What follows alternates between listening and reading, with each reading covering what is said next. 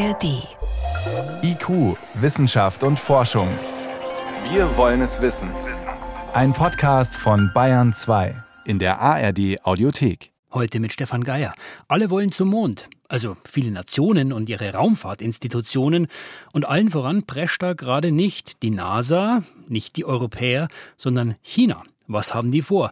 Und warum sprechen die auf einmal ganz offen drüber? Vielleicht liegt es ja daran, wer was werden will im All, in der Raumfahrt, der muss kräftig die Werbetrommel rühren. Weil eine Währung im All ist ja, wer ist der Erste? Und da reicht erstaunlicherweise zunächst manchmal auch schon die Ankündigung, wir werden die Ersten sein, um Aufsehen zu erregen. Und das kann man beim neuen Wettrennen zum Mond momentan ganz gut sehen, weil mehrere Nationen wollen wieder Menschen dorthin schicken. Wie es geht, das wissen wir eigentlich.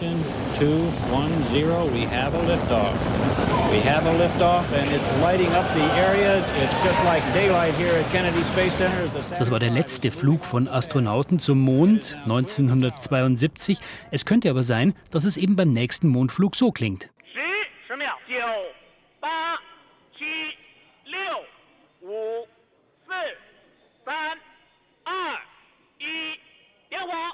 十、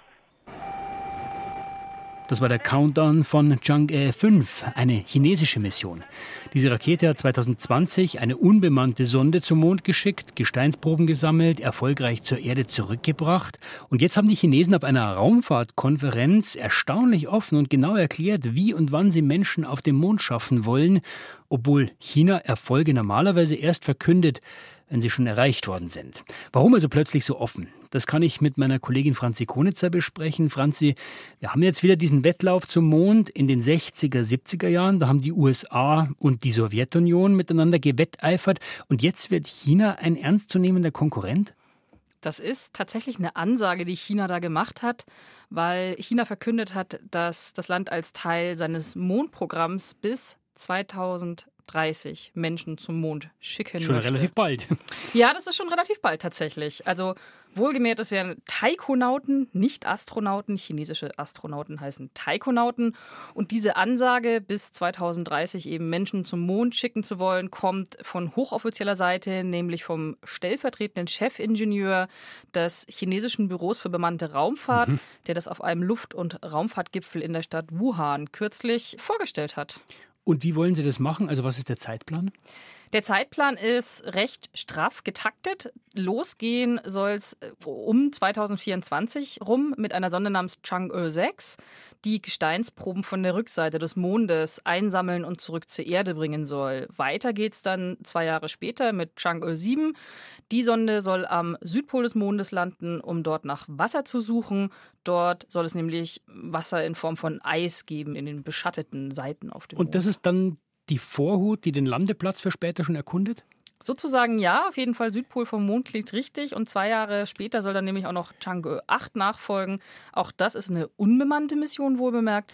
Aber Chang'e 8 und Chang'e 7 sollen wie zusammenarbeiten, um dort ein rudimentäres Forschungslabor zu errichten, was dann auch von Taikonauten besucht werden könnte. Und wann sollen dann die chinesischen Besucher wirklich einziehen? Das ist ja nicht so ganz einfach, so eine Operation, auch wenn es so einfach klingt.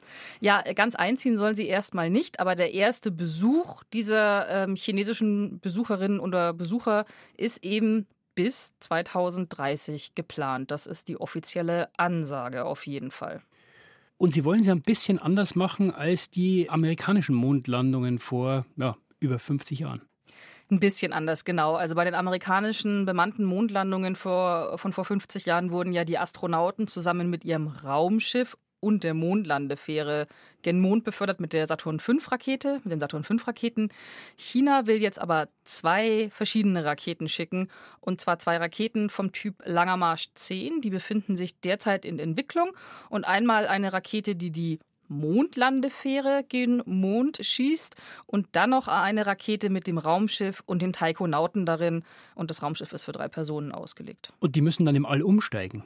Die müssen dann in der Mondumlaufbahn umsteigen. Genau, Mondlandefähre schwenkt in die Mondumlaufbahn ein, Raumschiff schwenkt da ein, Astronau äh, Taikonauten, Verzeihung, steigen um landen auf dem Mond und ja, äh, mit dem, mit dem Mondlandefahrzeug und mit dem äh, kehren sie dann auch später wieder in die Mondumlaufbahn zurück.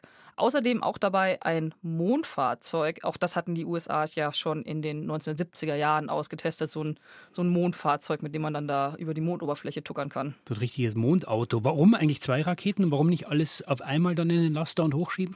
Weil das China erspart, eine ganz neue, sehr leistungsfähige Rakete entwickeln zu müssen, weil die Langer Marsch 10 wird zwar im Moment auch entwickelt, basiert aber letztendlich auf der Langen Marsch 5, die es ja schon gibt.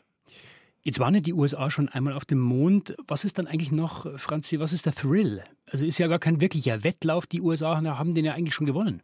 Ja und nein, weil wenn man den ja, chinesischen Wissenschaftlern auch im Staatsfernsehen zuhört, dann sagen die ganz klar, wir wollen da eben nicht nur hin, um eine Fahne aufzustellen, um dann fliegen wir wieder nach Hause. Es soll sozusagen kein, kein PR-Stunt-Projekt sein, sondern wir werden kommen, um zu bleiben, weil die erste chinesische bemannte Mondlandung soll nur ein Schritt sein, um dann am Südpol des Mondes ein dauerhaftes chinesisches Forschungslabor dort zu errichten, was dann auch irgendwann permanent besetzt sein soll tatsächlich. Eine echte Mondbasis. Okay, aber geht es da denn wirklich um ernsthafte Forschung oder geht es da nicht eher darum, was hat der Mond zu bieten, wie können wir ihn ausbeuten, Bodenschätze zum Beispiel? Die offizielle Variante lautet natürlich äh, rein wissenschaftlich. Ähm, da geht es dann auch um so abgefahrene Sachen, wie wir könnten ja dann auch, wenn wir schon mal da sind, gleich ein Teleskop auf der Rückseite des Mondes bauen. Da ist es schön dunkel. Da ist es schön dunkel und äh, die Erde stört nicht. Aber es geht auch wohl darum, den ressourcenreichen Teil des Mondes zu erkunden, weil am Südpol des Mondes befindet sich eben Wasser und andere Rohstoffe, zum Beispiel eventuell äh, auch Helium-3, was man auf der Erde für Kernfusion nutzen könnte. Und auch deshalb hat Bill Nelson, der Chef der NASA, schon gewarnt, dass man da doch ähm, bitte vorher hinfliegen sollte als NASA, um China da eben nicht äh, freie Bahn zu lassen am Südpol des Mondes. Weil sonst wäre China ja doch mal Erster, also als Erster am Südpol und als Erster beim Abbau von diesen Ressourcen. Darf das eigentlich jeder? Also können wir beide auch zum Mond fliegen und einfach mal irgendwas abbauen? Da oben? Da lautet auch die Antwort ja und nein. Es gibt zwar ähm, einen völkerrechtlichen Vertrag, den Mondvertrag, der untersagt das. Also der sagt, man kann da hinfliegen, man kann da eine Basis bauen, man kann da auch quasi für den eigenen Gebrauch was abbauen, aber der Mond ist für alle da, der gehört niemanden. Aber genau diesen Vertrag haben weder China noch die USA unterzeichnet. Das heißt, solange niemand sagt, Moment, das gehört mir, machen die, was sie wollen. Letztendlich ja, muss man, muss man so sagen. Und äh, beide Länder suchen sich auch Partnerländer, die sie bei diesem Unterfangen unterstützen wollen. China hat sich Venezuela gesucht, das hat vor ein paar äh, Tagen den Vertrag unterzeichnet. Und die USA sind schon seit Jahren daran, andere Länder mit ihren Artemis-Akkorden in das, äh, ja, auch in das sozusagen rechtliche Boot zu holen, um eine Basis äh, am Südpol des Mondes zu bauen, um dann da eben ja, zu erforschen, was es da so gibt. Wie sehen denn dann die Mondpläne der NASA genau aus? Also die wollen Menschen hinbringen, erstmals glaube ich auch eine Frau, eine Person of Color, aber eine ganze Raumstation und Forschungslabore auch auf dem Mond? Das ist bei der NASA, äh, klingt das noch nach ein bisschen mehr hm, Zukunftsmusik. Definitiv geplant ist ähm, die, die Mondlandung eben, die Rückkehr zum Mond. Im letzten Jahr hatte er als Vorbereitung dafür Artemis 1 eine unbemannte Runde um den Mond gedreht. Und der zweite Testlauf ähm, für Artemis, also der zweite Testlauf wäre Artemis 2. Da dreht man eine, eine, eine Runde um den Mond mit Astronauten an Bord. Das sollte 2024 hm, starten.